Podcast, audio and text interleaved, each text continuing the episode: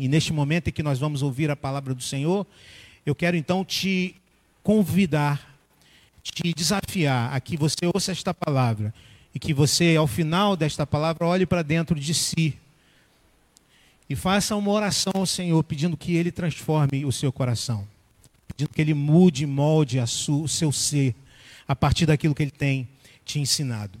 Bem, depois de dois domingos, né, nós voltamos às nossas meditações, é, reflexões no livro de Eclesiastes. E eu quero então convidar você a nós então lermos o texto de Eclesiastes 8, versos 10 ao 15, voltando de onde a gente parou. Eclesiastes 18, 10 ao 15, voltando para esta jornada aí, já passamos da metade, chegando e na reta final. Na última, na última mensagem, há três domingos atrás, nós vimos, é, o pregador nos instruiu, e tem nos instruído, a partir do versículo 7, do capítulo 7, como nós devemos viver. Ele faz um diagnóstico do mundo nos, sete, nos seis primeiros capítulos. Vivemos num mundo complicado, vivemos num mundo caído. Tudo aqui é assim, muda, passa, tudo é fumaça, tudo é rebel. Nada que nós tentamos agarrar, conseguimos de fato agarrar. Tudo passa. Ele já procurou em tantas coisas aqui no texto bíblico, nos prazeres, no trabalho, nas, é, nos amores, nas artes. Ele já procurou é, se satisfazer, satisfazer o seu coração. Em tantas e tantas coisas chega, chega à conclusão: Deus colocou no coração do homem a semente da eternidade. Nós vivemos aqui, mas nada do que vemos aqui ou fazemos aqui pode de fato preencher o nosso coração. Vivemos nesta tensão, gostamos das coisas daqui.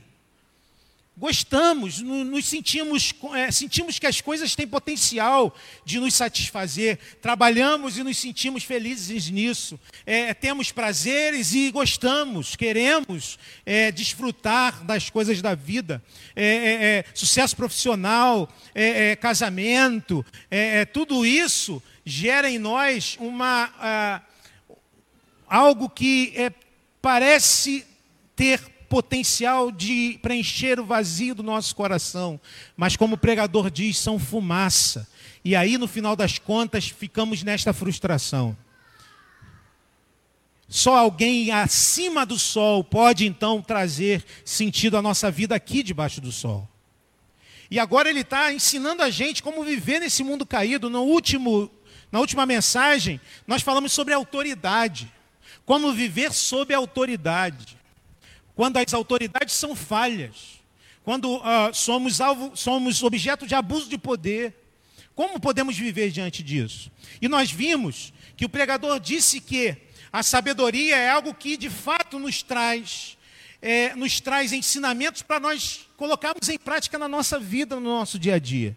Foi isso que a gente viu no, no último, no, na última mensagem. Hoje, então, ele continua dizendo o seguinte: nessas ocasiões, vi ímpios serem sepultados, e gente indo e vindo do lugar onde eles foram enterrados. Todavia, os que haviam praticado bem foram esquecidos na cidade. Isso também não faz sentido. Quando os crimes não são castigados logo, o coração do homem se enche de planos para fazer o mal. O ímpio pode cometer uma centena de crimes e até ter vida longa, mas sei muito bem que as coisas serão melhores para os que temem a Deus, para os que mostram respeito diante dele. Para o ímpio, pode. É, para os ímpios, aqui eu vou passar ali, para os ímpios, no entanto, nada irá bem, porque não temem a Deus, e os seus dias, como sombras, serão poucos. Há mais uma coisa sem sentido na terra justos que recebem o que os ímpios merecem e ímpios que recebem o que os justos merecem. Isto também penso eu, não faz sentido. Por isso recomendo que se desfrute a vida, porque debaixo do sol não há nada melhor para o homem do que comer, beber e alegrar-se. Sejam esses os seus companheiros no seu duro trabalho durante todos os dias da vida que Deus lhe der debaixo do sol. Palavra do Senhor. Imagina essa cena aqui. Você quer vir para a igreja e você já não mora tão perto da igreja. Alguns irmãos não moram tão perto da igreja. E você é, começou a chover e você pensa logo, hoje em dia você pensa logo em é, é, é chamar um Uber. Não é isso? Hoje em dia tem o Uber, o táxi fica difícil. tem taxista aqui? Não. O táxi está tá difícil, o Uber tá, fica mais fácil. Você chama o Uber. E aí você abre seu aplicativo, você coloca lá o endereço que você quer ir, não é isso? No Uber. Coloca o endereço, chama e o Uber vem te pegar. E aí você recebe uma mensagem no seu smartphone de que o Uber está na porta da sua casa, pronto para te pegar. E aí você sai e você chega no carro, a porta se abre e uma voz robótica diz o teu nome, te dá uma boa noite diz que você é bem-vindo, você entra naquele automóvel, naquele veículo, é, e minutos depois você chega na igreja. O detalhe é o seguinte: não há nenhum motorista. É um carro autônomo. E você sabia que isso é uma, uma coisa que está sendo testada? Carros autônomos Algumas, é, nos Estados Unidos e algumas grandes empresas estão testando carros que funcionem sem motorista nenhum. E um dia a gente vai viver isso, e a gente vai ver isto. Chegar um carro para pegar a gente, a gente vai entrar no carro, não tem motorista nenhum. E eu queria te perguntar como você se sentiria nesta situação. Como você se sentiria pegando um veículo e o veículo começa a andar, não tem motorista, tem um robô que está conduzindo aquele veículo, como você sentiria? Sentiria tranquilo, seguro? Hã? Segurança? Não? Mas olha só, esse é um paradoxo. Sabe qual é o paradoxo? O maior número de acidentes acontecem por falha humana. E um carro autônomo traz a promessa de diminuir drasticamente o número de acidentes. Você continua ainda sem segurança de entrar num carro desse? Enquanto cobaia, não, né? Quando tiver tudo testado, talvez a gente consiga fazer isso.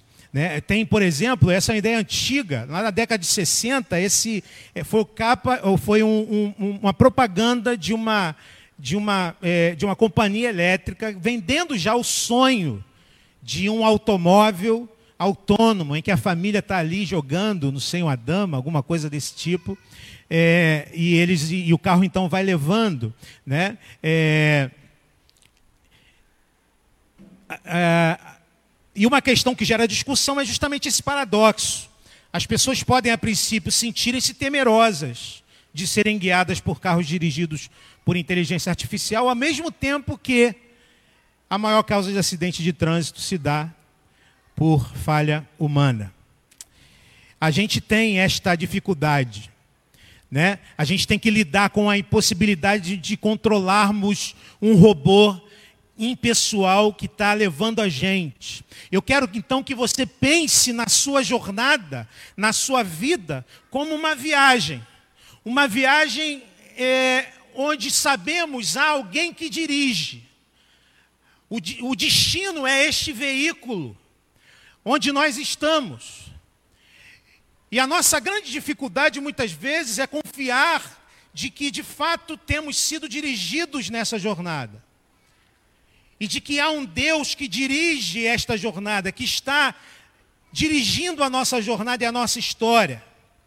E muitas vezes nós nos indignamos com algumas coisas que vemos no caminho, com alguns caminhos que são tomados. E ficamos achando que o, o motorista, ele não está fazendo as coisas que deveria fazer.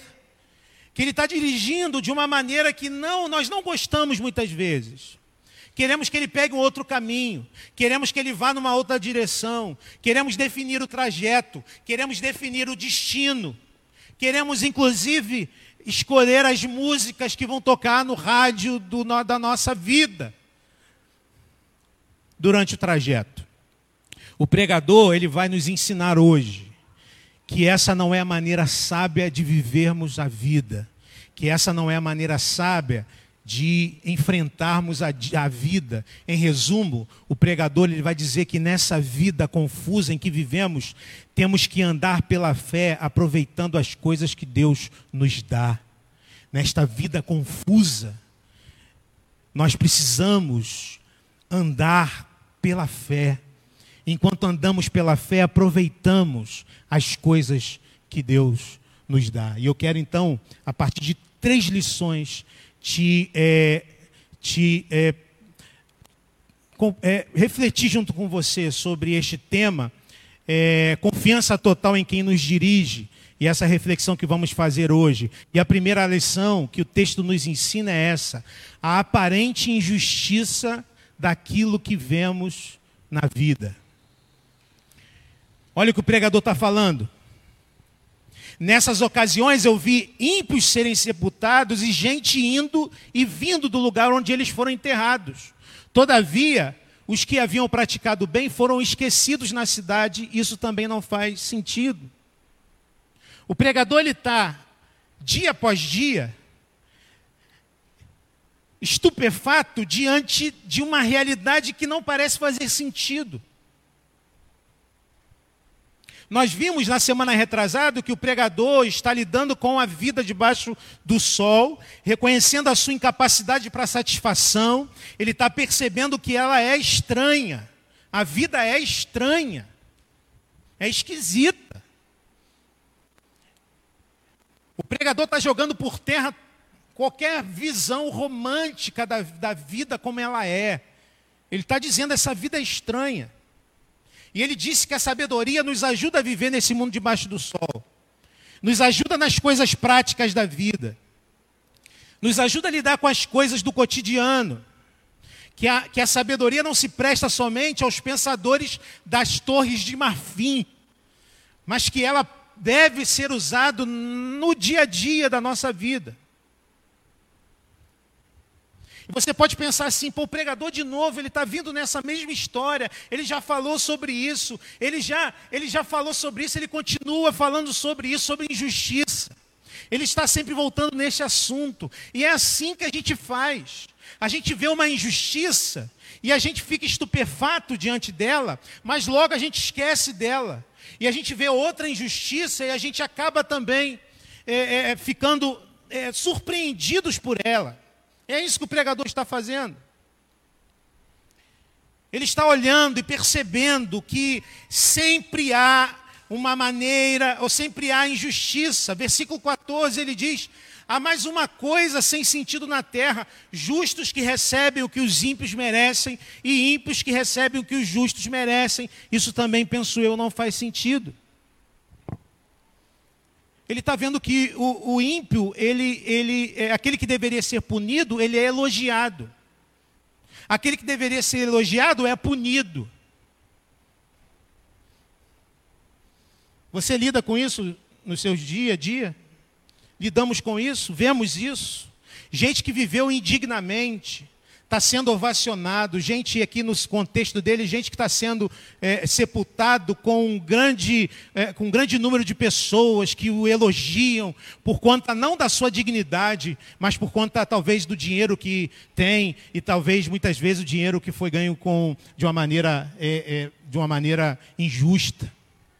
E gente digna, gente honesta, que é esquecida Ninguém está lá, ninguém vai lá naquele sepultamento. Um, um livro do, do, do, do, Ed René, ele, ele fala de que no mesma semana houve o sepultamento do Escadinha e do Carlos Drummond de Andrade. O sepultamento do Escadinha, que foi um grande, é, um grande bandido, né, do, do, não sei se do Comando Vermelho, estava lotado de gente. Enquanto que o sepultamento do Carlos Drummond de Andrade, um poeta, tinha muito poucas pessoas. É assim que é o mundo, infelizmente é assim.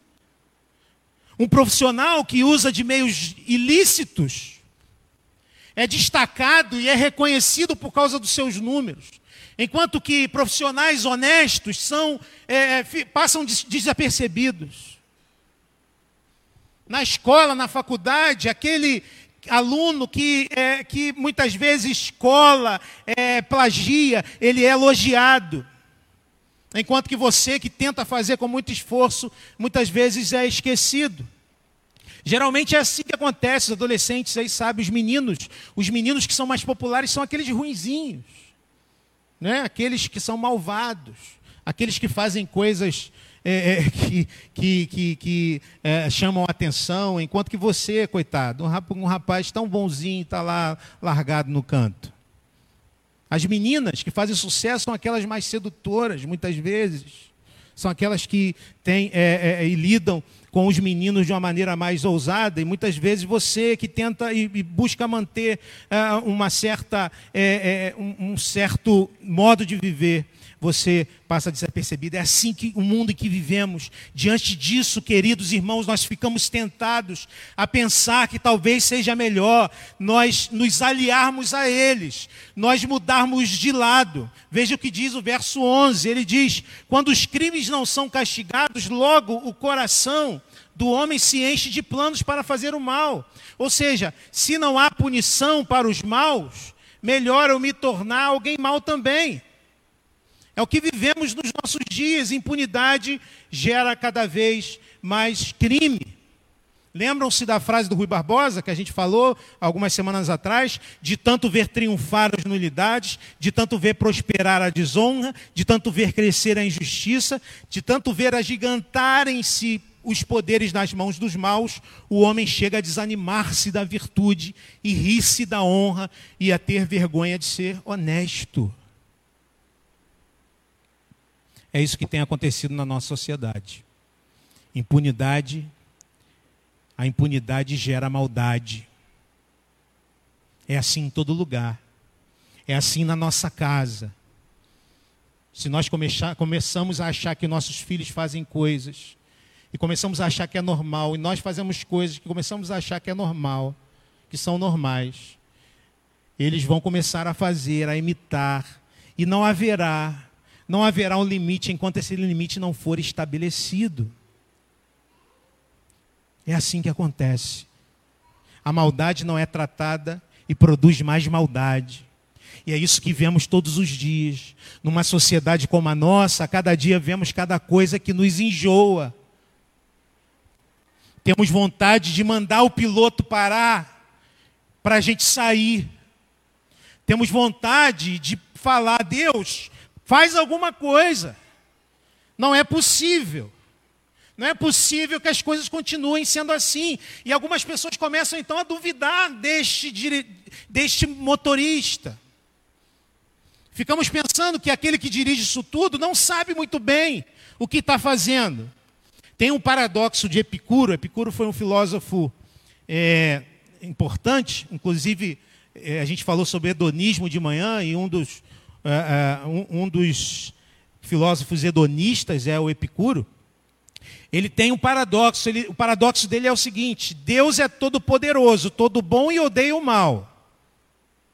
Se Deus é todo poderoso, então pode criar qualquer mundo que desejar. Se ele pode criar qualquer mundo que desejar, então ele iria preferir um mundo sem nenhum mal. Mas o mal existe. E qual é a resolução de Epicuro? Deus não existe. Se o mal existe, Deus não existe. O mundo é assim, estranho, inexplicável. E muitas vezes nós pensamos assim: se Deus existe, sendo poder, todo poderoso e todo bondade, por que Ele não fulmina logo os maus? Por que, que Ele não fulmina logo os corruptos? Por que, que Ele permite que aconteça o que está acontecendo?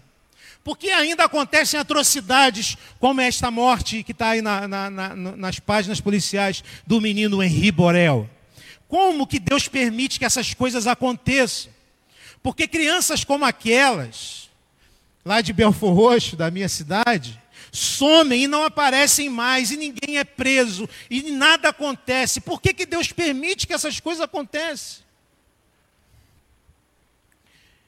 E aí vem um segundo ponto, onde a gente tenta entender isso. Onde a gente tenta entender isso à luz do texto que nós estamos lendo. A injustiça da vida tem que ser vista com os olhos da fé na palavra do Senhor. E o texto, versos 12 e 13, o pregador vai dizer: O ímpio pode cometer uma centena de crimes e até ter vida longa, mas sei muito bem que as coisas serão melhores para os que temem a Deus, para os que mostram respeito diante deles. Para os ímpios, no entanto, nada irá bem, porque não temem a Deus e os seus dias, como sombras, serão poucos. Irmãos, como nós podemos viver com sabedoria num mundo como esse, num mundo de injustiça? E o pregador vai trabalhar isso agora. Ele já está trabalhando isso há algum tempo. Sabemos que o mundo está no controle de Deus, nas mãos de Deus. Nós, presbiterianos, cantamos isso, falamos isso e, e, e proclamamos isso quatro, aos quatro cantos. Deus está dirigindo a história. A sabedoria bíblica nos lembra disso. E nós precisamos então viver pela fé. A grande questão é que a fé não é, e eu queria que você olhasse fé não só como aquele conceito bem conhecido de Hebreus 11:1, que é o quê? A fé é o firme fundamento das coisas que se esperam e a prova das coisas que não se veem. Mas sabe de uma coisa, nós vivemos o tempo todo pela fé. Eu consigo enxergar no máximo até 300 metros. E estou cada vez está diminuindo essa distância. O que eu não consigo ver, eu preciso acreditar pela fé. Eu consigo viver 60, 70, 80 anos no tempo. O que ultrapassa esse limite, eu preciso conhecer pela fé que Pedro Álvares Cabral descobriu o Brasil. Os professores de história aí, talvez alguns discordem. Eu preciso acreditar pela fé. Eu não vi Pedro Alves Cabal chegando no Brasil. Eu tenho que ter fé nisso. Somos limitados por sermos criaturas. E eu não sei o que passa no teu coração, graças a Deus. Graças a Deus que eu não sei, Deus não dá esse poder para a gente. Mas nós cremos, irmãos, que há um Deus criador, que é supraespacial, que é atemporal, que é criador de todas as coisas. É Ele, é este Deus eterno que diz isso. É este Deus que vive em todos os tempos que diz isso. É este Deus que não é circunscrito num espaço que diz isso. É este Deus que conhece o coração humano quem diz isso. É Ele quem diz que o perverso vai pagar. É Ele quem fala que nós devemos acreditar e temer ao Senhor. E muitas vezes a pergunta que, no, que não sai do nosso coração é esta: mas por que então ele não faz isso logo? Por que não acaba logo com essa bagunça toda? Por que ele não faz logo com que as coisas aconteçam? E a resposta está na Escritura Sagrada, Salmo 103, verso 8, diz o seguinte: O Senhor é compassivo e misericordioso, muito paciente e cheio de amor. Deus não faz logo isso porque Ele é paciente, porque Ele é longânimo e Ele está dando oportunidades aos homens para o arrependimento. E graças a Deus que Ele é paciente e longânimo, senão nós estaríamos perdidos, irmãos. Se nós, nós, nós estaríamos perdidos porque nós somos os perversos, porque nós somos os maus. O que o texto bíblico nos ensina é isso: não há quem faça o bem, não há um sequer. E se não fosse a misericórdia e a longanimidade do nosso Senhor, nós estaríamos perdidos. Nós estaríamos todos perdidos. Mas Ele também é justo. Ele é um Deus longânimo, paciente, mas é um Deus justo. Lembre-se da cruz de Cristo, que está vazia. A salvação que nós temos não foi uma anistia. Alguém pagou. Alguém pagou para que eu pudesse estar aqui. Alguém pagou o preço da nossa vida. E a cruz representa isto, representa essa justiça de Deus. Ele se fez justiça por nós. Deus leva o pecado a sério, dando o seu próprio filho Jesus na cruz do Calvário para salvar-nos. A justiça de Deus triunfa ao mesmo tempo em que a misericórdia dele se manifesta. É interessante que há dois salmos, a gente leu um no, no início, na liturgia, verso, cap, Salmo 37 e o 73, são números invertidos, que falam sobre o triunfo dos ímpios, que falam sobre é, a falsidade do triunfo dos ímpios. O Salmo 73 é um salmo de Asaf. E Asaf então vai falando de uma realidade parecida com essa do pregador. Ele diz assim: Pois tive inveja dos arrogantes quando vi a prosperidade desses ímpios. Eles não passam por sofrimento.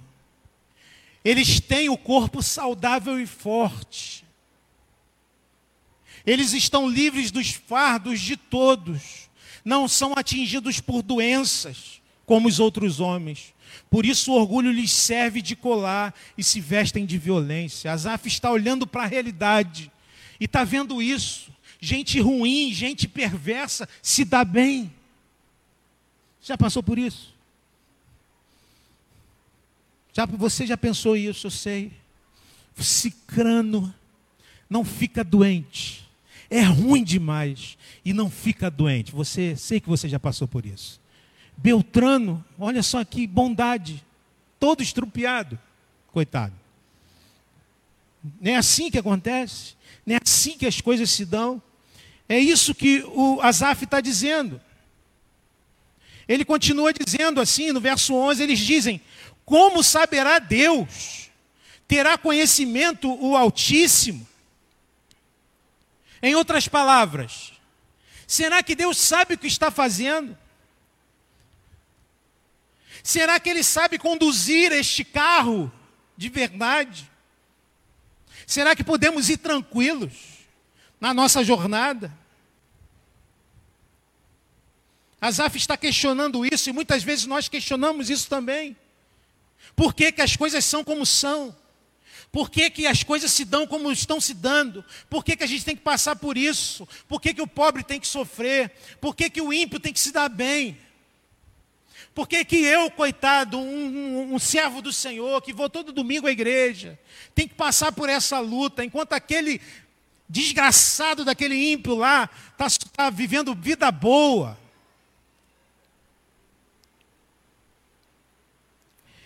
Em determinado momento, há uma mudança na perspectiva de Asaf. E o texto diz o seguinte: quando tentei entender tudo isso, achei muito difícil para mim até que entrei no santuário de Deus. E então compreendi o destino dos ímpios. Até que então eu me encontrei com Deus. E eu percebi que há um Deus. Eu percebi que há um Deus. Eu percebi que Ele está atento a tudo o que está acontecendo. O que Asaf está falando é o seguinte: quando eu encontrei o povo de Deus, quando eu me uni aos santos, quando eu ouvi a voz do Senhor, eu atinei para o fato de que Deus tem controle de todas as coisas. Que os ímpios terão que lidar com o Senhor do universo. Eu comecei a adorar então, ele me fez lembrar do fato de que, embora é, é, tenha visto durante toda a semana a injustiça, Embora eu tenha visto no meu trabalho, nos jornais, toda a injustiça, quando eu volto à presença de Deus, eu então entendo e percebo que há um Senhor do universo e que Ele está atento a tudo o que está acontecendo. Não perca de vista, meu irmão, a adoração comunitária. A adoração comunitária é isto que nós estamos vivendo aqui, é um momento especial onde nós nos atinamos disso. Sim, eu fico preocupado, sim. Estamos vivendo uma pandemia. Estamos aqui com a capacidade limitada de pessoas no tempo. E temos procurado ter responsabilidade, sim, de dizer aos nossos idosos: permaneçam um pouquinho mais, esperem mais um pouquinho.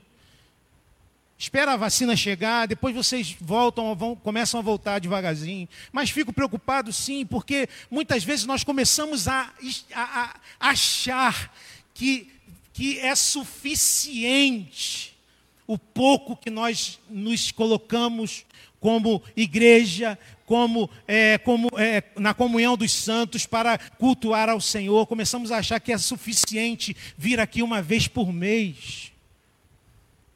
E o salmista está dizendo o seguinte: quando eu me encontrei com os santos, quando eu me vi na comunhão e adorando ao Senhor, eu me atinei para o fato de que há um Deus, é aqui que a gente é alimentado depois de uma semana difícil, em que nós somos bombardeados pela injustiça, em que nós somos bombardeados por notícias ruins, em que nós somos bombardeados pela com convicção de que talvez as coisas estejam sem rumo, é aqui que nós percebemos e entendemos há um Deus que está dirigindo todas as coisas.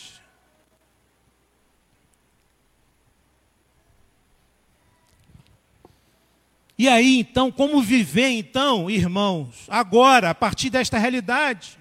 O que eu faço, então, enquanto não chega o dia de ver tudo isso se manifestar? De ver Deus, então, definitivamente agindo soberanamente, dando cabo a toda injustiça, a toda maldade, o que eu faço? E aí vem o terceiro e último ponto. Enquanto não chega o grande dia da vitória definitiva do Senhor, o grande dia da manifestação é, plena da justiça de Deus, vivemos a vida com fé, aproveitando do que Deus nos deu. Vivemos a vida com fé, aproveitando do que Deus nos deu. Ele diz: Por isso eu recomendo que se desfrute a vida.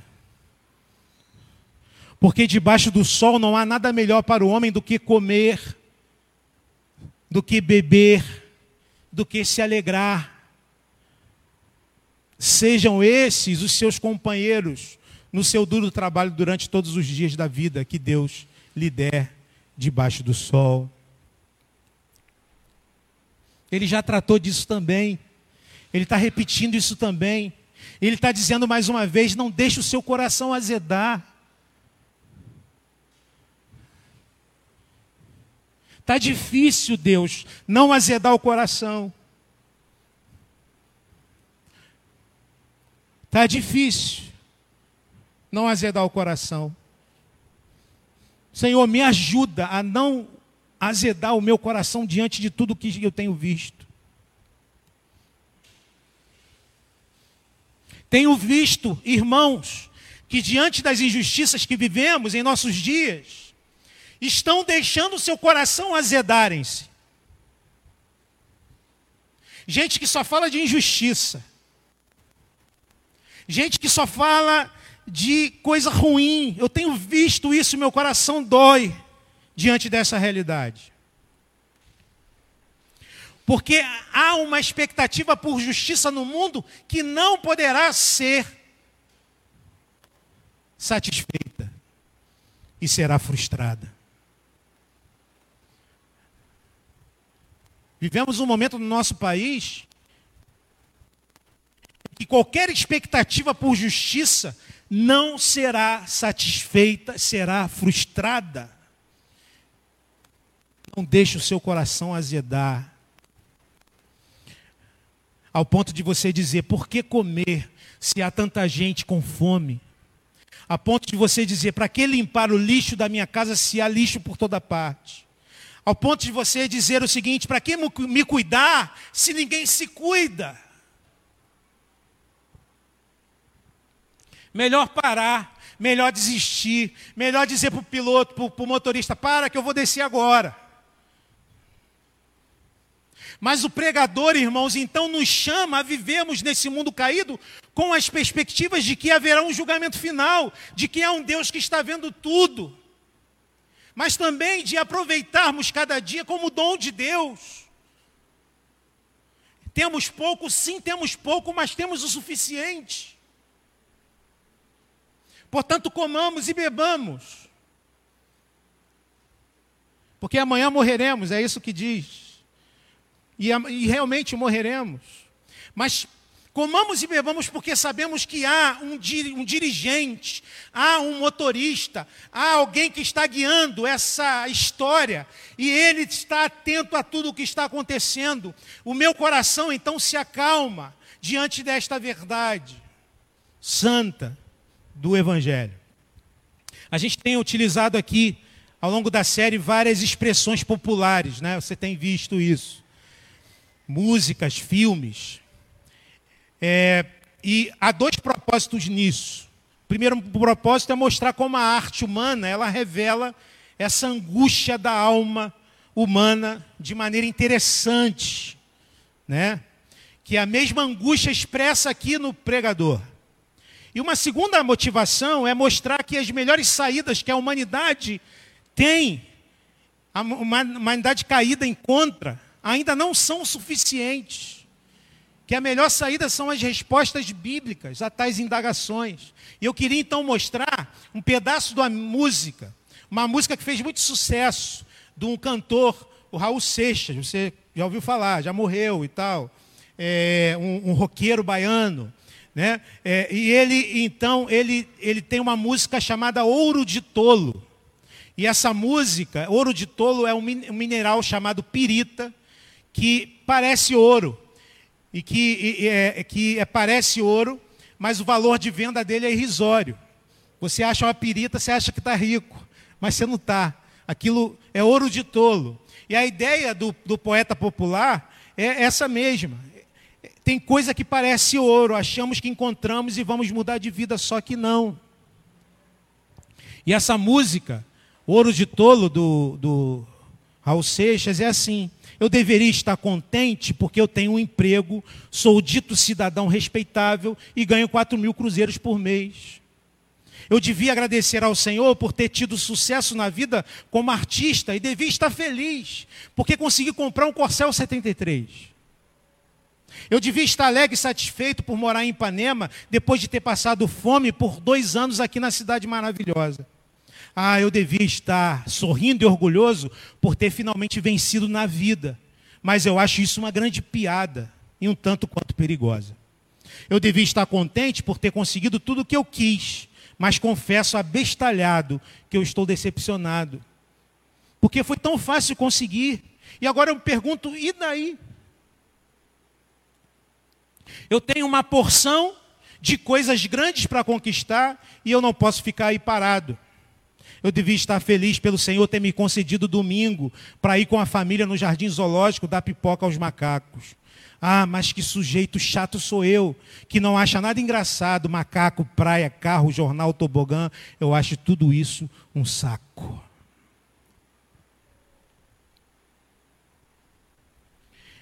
Isso é o melhor que o mundo pode oferecer.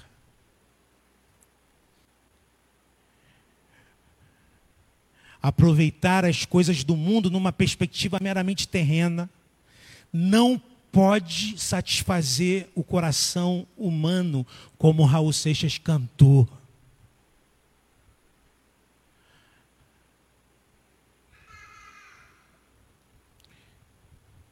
Aproveitar a vida numa perspectiva terrena, sem considerar que alguém acima do sol não pode trazer ao coração humano satisfação.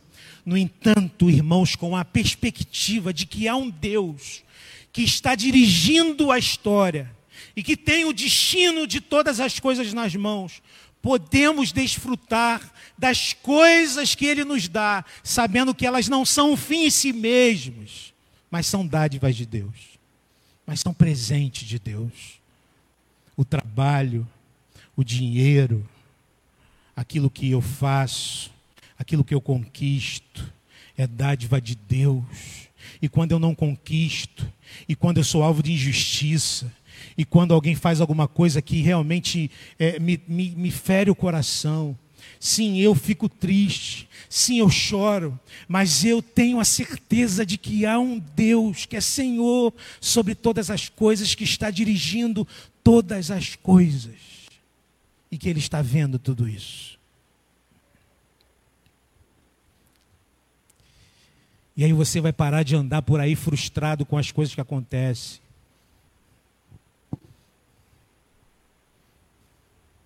E aí vai, você vai começar a conseguir viver como um homem que na, na, prisão e na cadeia escreveu para os crentes, seus amigos, alegrai-vos. Outra vez digo, alegrai-vos. Se ele pôde fazer isto, nós também podemos, irmãos, mesmo no mundo esquisito como o nosso.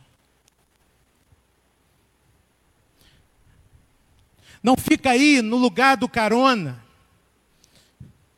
ou quem sabe na cadeirinha de criança. Eu queria trazer essa imagem para terminar essa mensagem. A cadeirinha da criança, lá atrás. Não fique aí no carona ou na cadeirinha da criança pedindo para parar o mundo, para você descer, mas confie no piloto. Creia que Ele está restaurando todas as coisas já, assim como restaurou a você. Siga o caminho confiando no Senhor. Ouça a sua voz, a voz do piloto, do motorista, dizendo: Filho, para de tentar dirigir por mim. Filho, aproveita e toma o seu suquinho, aproveita e brinca com o seu brinquedinho enquanto eu estou dirigindo as coisas. Sim, filho, cada estrada é uma estrada diferente. Cada buraco é um buraco diferente. Cada ladrão no caminho é um perigo. Os quebra-molas eu conheço cada um e consigo enxergar o que você não consegue, fica tranquilo, está tudo dentro do meu plano. Já já chegaremos no lugar que tenho falado com você. É o que ele diz. Eu quero evocar um texto de Davi para a gente encerrar. Esse cantor aí tá que tá, hein? Pode cantar, Vicente, não tem problema não. Salmo 131. Davi já foi ungido rei, mas ainda não é rei.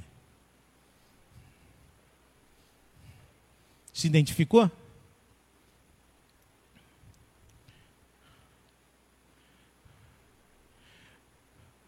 Nós já somos filhos do rei. Mas ainda não vivemos plenamente no seu reino.